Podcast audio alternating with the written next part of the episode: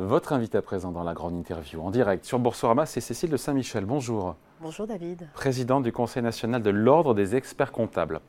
Je vais citer quelqu'un qui est passé nous voir la semaine dernière, qui est euh, Patrick Martin, président délégué du MEDEF, qui est euh, candidat à la présidence, on le sait, il nous disait, à propos de l'activité en France, oui, il y a vraiment un ralentissement, il faut s'en inquiéter, on est sur le fil du rasoir en France.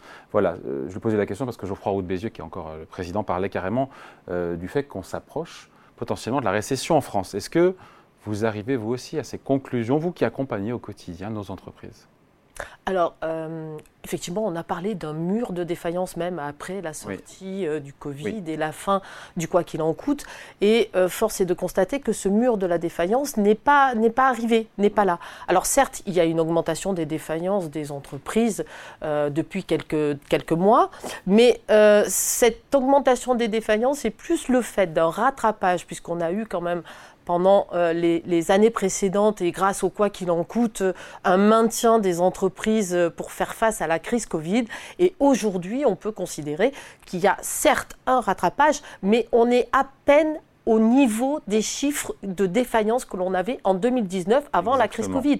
Donc du coup, on peut dire... Donc phase de rattrapage. Donc on, on pourrait s'inquiéter du rebond, c'est que les chiffres du cabinet Altares, c'était 14 000 sur le premier trimestre défaut, euh, des faillites, des faillances d'entreprises, mais c'est vrai que ça nous ramène au niveau de 2019. Donc c'est un phénomène de rattrapage. On va, oui, c'est un phénomène de rattrapage et on arrive au chiffre de 2019, même si on sait qu'il y a quand même aujourd'hui des, activités bah qui sont et des secteurs d'activité qui sont un peu plus impactés que d'autres, mais ça reste quand même du domaine normal. Alors après, ah, lesquels, Attendez, lesquels? Ah, on a des domaines d'activité. Commerce, commerce commerce, on va dire commerce de détail par exemple, bon, tout ce qui est habillement, on l'a vu là dans les, dans les semaines précédentes, les défaillances de grandes marques, euh, tout ce qui est commerce de détail dans, les, dans l'habillement.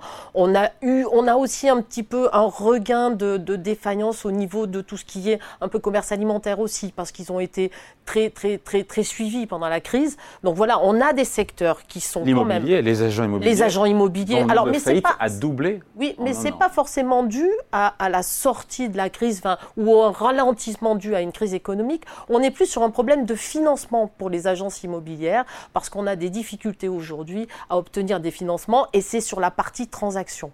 Donc voilà, mais on est sur un niveau euh, équivalent à 2019 et euh, bon, on verra sur les mois à venir hein, parce que je ne suis pas devin et je ne peux pas savoir, mais c'est pas pour l'instant euh, la profession, on n'est pas très inquiet même si on met en place des dispositifs. Marrant parce que je vous parle de, l'activité de nos entreprises, TPE, PME, ETI et vous me parlez faillite. C'est intéressant parce que moi, ce qui m'intéresse, c'est de savoir, ici on parle beaucoup du CAC 40 avec des bénéfices plantureux sur 2022. Est-ce que la santé financière, la performance économique des PME, des ETI, des TPE, euh, elle n'est pas aussi florissante évidemment que les grandes multinationales? Mais comment elle se porte là depuis le début de l'année? Est-ce qu'on parle de ralentissement économique Qu'est-ce que vous voyez de votre lorgnette? Alors nous, ce qu'on voit de notre lorgnette, c'est que l'ensemble de, l'activité sur ce secteur-là, de la TPE surtout et de la PME, euh, se porte pas trop mal. Alors c'est sûr qu'on a eu des, semaines et des mois auparavant euh, en termes de trésorerie qui étaient beaucoup plus florissants, mais c'était le quoi qu'il en coûte.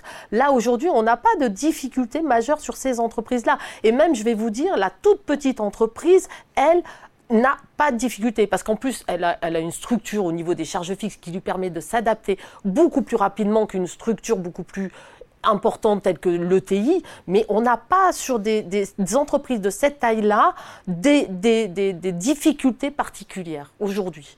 Malgré le ralentissement. Malgré le ralentissement. C'est une très bonne nouvelle quand même. Oui, exactement. Et en même temps, le ralentissement, bon, ça va prendre peut-être quelques mois, on verra dans les mois à venir. Mais pour l'instant, non. Bon, après, je reviens deux secondes sur les, sur les faillites. Euh, je disais que 90% des faillites concernent des TPE, des boîtes de moins de 10 salariés. Parmi ces 14 000 dont on a parlé sur le premier trimestre en France. Le tissu économique de notre pays est représenté aussi en grande majorité par les TPE, donc il est normal que ce chiffre soit plus important chez les TPE que sur les grandes entreprises. Bon, comment les experts comptables sont là aussi pour soutenir les entreprises? Parce qu'il y en a, notamment sectoriellement, qui sont en difficulté, qui connaissent des difficultés, en lien avec le ralentissement de l'immobilier, euh, les faillites encore une fois de, commerce. Euh. Alors on est là pour les, pour les parce qu'on est leur, leur, principal partenaire. Un chef d'entreprise, quand il a des difficultés, la première personne vers qui il se trouve, il se tourne, c'est l'expert comptable. On est là quasiment au quotidien avec nos clients. On est leur principal partenaire et notre rôle, c'est de les accompagner au fur et à mesure du temps dans la vie de leur entreprise. Donc un chef d'entreprise, quand il commence à rencontrer des difficultés, il se retourne vers son expert comptable et on est là pour les accompagner dans les bons moments comme dans les mauvais moments. Et en matière de difficultés, euh, on est là au quotidien à côté d'eux. Quelles sont les difficultés euh, auxquelles sont confrontés les TPE, PME, ETI en ce moment? Je disais un truc, je ne sais plus, euh, c'était sur les, financements, les, crédits aux TPE qui sont problématiques. Il y a des difficultés de financement pour les crédits de trésorerie, les crédits à l'équipement. C'est un sujet, ça, que vous voyez remonter? C'est un sujet régulier. Les financements des TPE, c'est un sujet régulier. Moins qu'avant. Pas plus ni moins ah, qu'avant. on a eu des problématiques avant la crise. Il y aura des problématiques maintenant et après la crise sur le financement des TPE. Les taux d'intérêt ont remonté. Et on sait que les banques sont plus sélectives aussi. Hein. Certainement, mais ah, quand les taux d'intérêt n'étaient pas élevés, elles étaient déjà sélectives. Donc on a toujours eu des, ça a toujours été un sujet pour les TPE le financement. Quels sont les sujets du moment pour les TPE, les PME alors, les sujets du moment pour les TPE, Qui remontent vraiment, là, qui sont. Euh, bah là, c'est la facture électronique. Hein. Alors, pour le, le, commun des mortels qui ne sait pas ce que c'est, donc, c'est quoi la facture électronique? La facture électronique, c'est la numérisation de, de la facture, euh, donc, qui va arriver et dont son obligation rentre en jeu au 1er juillet. Elle devra être standardisée? Elle est standardisée selon un certain standard au niveau d'un fichier informatique hein, qui va être envoyé, au lieu d'avoir une facture papier, ben, ça sera un fichier informatique qui sera envoyé sur une plateforme. Donc, en quoi c'est source de difficulté Yeah. Bah, parce qu'il faut un équipement un petit peu spécifique. Il va falloir déjà avoir un logiciel de facturation, ce qui n'est pas toujours le cas dans les toutes petites entreprises. Euh, donc voilà, donc il va falloir un certain équipement. Il va falloir une formation aussi, parce qu'il va falloir savoir ce que c'est que la facture électronique pour un chef d'entreprise. Quand on pense aujourd'hui que 74% des chefs d'entreprise de la TPE ou les directeurs financiers pensent que la facture électronique, c'est l'envoi d'un PDF par mail, on est encore loin euh, de, de la facture électronique. Donc on a un, quel est l'intérêt de cette facture électronique Pardon, je vous coupe, mais c'est juste. Euh, la facture électronique. Alors, l'intérêt. va apporter. Euh, pour l'entreprise, elle va apporter des, des, des, gains parce que c'est un atout pour l'entreprise. Le fait d'envoyer une facture électronique en matière déjà d'envoi, c'est un gain, c'est une rapidité. C'est beaucoup plus sûr puisque la facture électronique étant un fichier va s'intégrer dans les comptabilités. Donc, du coup, il n'y a pas d'intervention humaine et dans ce cas-là, on a ben, une source d'erreur euh, qui est amoindrie. En matière de relance aussi au niveau des clients, je veux dire, la facture électronique va accélérer le recouvrement des créances mmh. clients. Donc, c'est vraiment, et après pour l'administration fiscale, c'est aussi un moyen de lutter ah. contre la fraude à la, TVA. Euh, à la TVA, essentiellement à la TVA, effectivement. Ah. Et donc les chefs d'entreprise aujourd'hui ne sont pas prêts un an avant l'échéance? Les chefs d'entreprise ont un peu de retard sur la facture électronique. Alors sur la partie chef d'entreprise PME, TPE, ils sont un petit peu en retard. Mais nous, les experts comptables, on est là pour les accompagner. On est formés et notre rôle est d'accompagner nos clients. Il y aura un coût pour les entreprises il y aura un coût pour les entreprises forcément, puisqu'il y aura un investissement euh, dans du matériel, mais les, experts comptables seront là pour les accompagner. Bon. Euh, juste, pendant longtemps, les chefs d'entreprise, à juste titre d'ailleurs, se plaignaient de la fiscalité en France notamment sur le capital. Non, mais c'est vrai, il se trouve que beaucoup de, choses, beaucoup de choses ont été faites depuis 2017 en, France. L'impôt sur la société a été largement réduit, les impôts de production, aussi la fiscalité sur, sur les dividendes. Est-ce qu'ils est qu'ils sont contents là-dessus, les patrons? Est-ce que.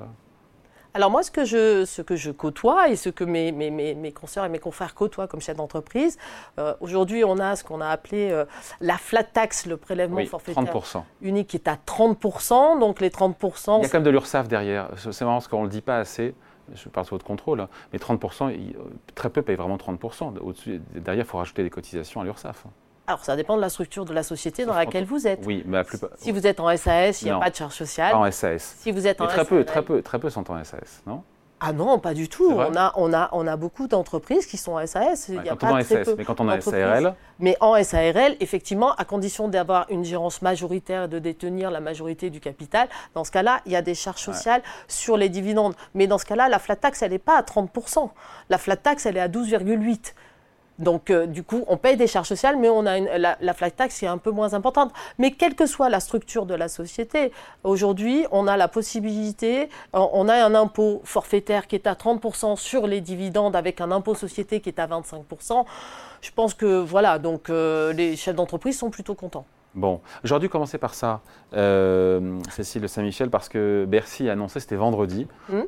Euh, qu'il euh, y aurait un report. On l'a beaucoup traité ici, d'ailleurs, ce sont des vidéos qui ont très bien marché, notamment sur YouTube, sur ce, cette euh, déclaration des biens immobiliers quand on est propriétaire. C'était avant la fin du mois et Bercy a repoussé d'un mois au 31 juillet parce qu'une semaine avant l'échéance, bah, il n'y a que la moitié des gens, des Français, propriétaires, qui s'étaient déclarés. Euh, c'est un dossier que vous avez suivi, vous avez plaidé pour ce report auprès de Bercy Oui, effectivement, on a plaidé parce qu'on s'est rendu compte exactement, euh, comme, enfin, voilà, comme a pu se rendre compte aussi Bercy, que 50% des propriétaires n'avaient pas encore fait cette déclaration, cette déclaration des biens immobiliers. Et euh, l'ordre a envoyé une demande à Bercy pour demander un report de cette date qui était fixée au départ au 30 juin pour que ça hmm. soit reporté au... Un mois, c'est suffisant?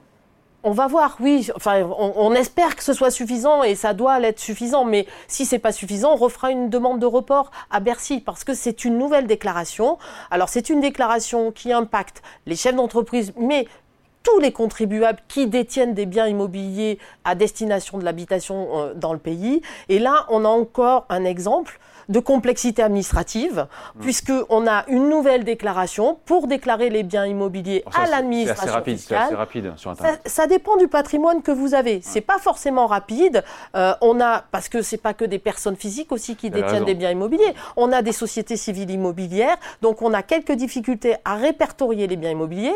Il y a des données qu'il faut, enfin qu'il faut incrémenter, qui sont les surfaces ou qui sont les, les, les locataires. Donc c'est quand même encore une fois une complexité administrative mise à la, à la charge du contribuable et notamment des chefs d'entreprise aujourd'hui, alors que c'est quand même quelque chose qui incombe à l'administration fiscale. C'est encore de l'externalisation sur le contribuable au niveau de la déclaration. Qu'est-ce que vous dites aux contribuables qui nous regardent et justement qui n'ont pas encore, euh, qui ne sont pas intéressés à cette déclaration euh, de leur bien immobilier?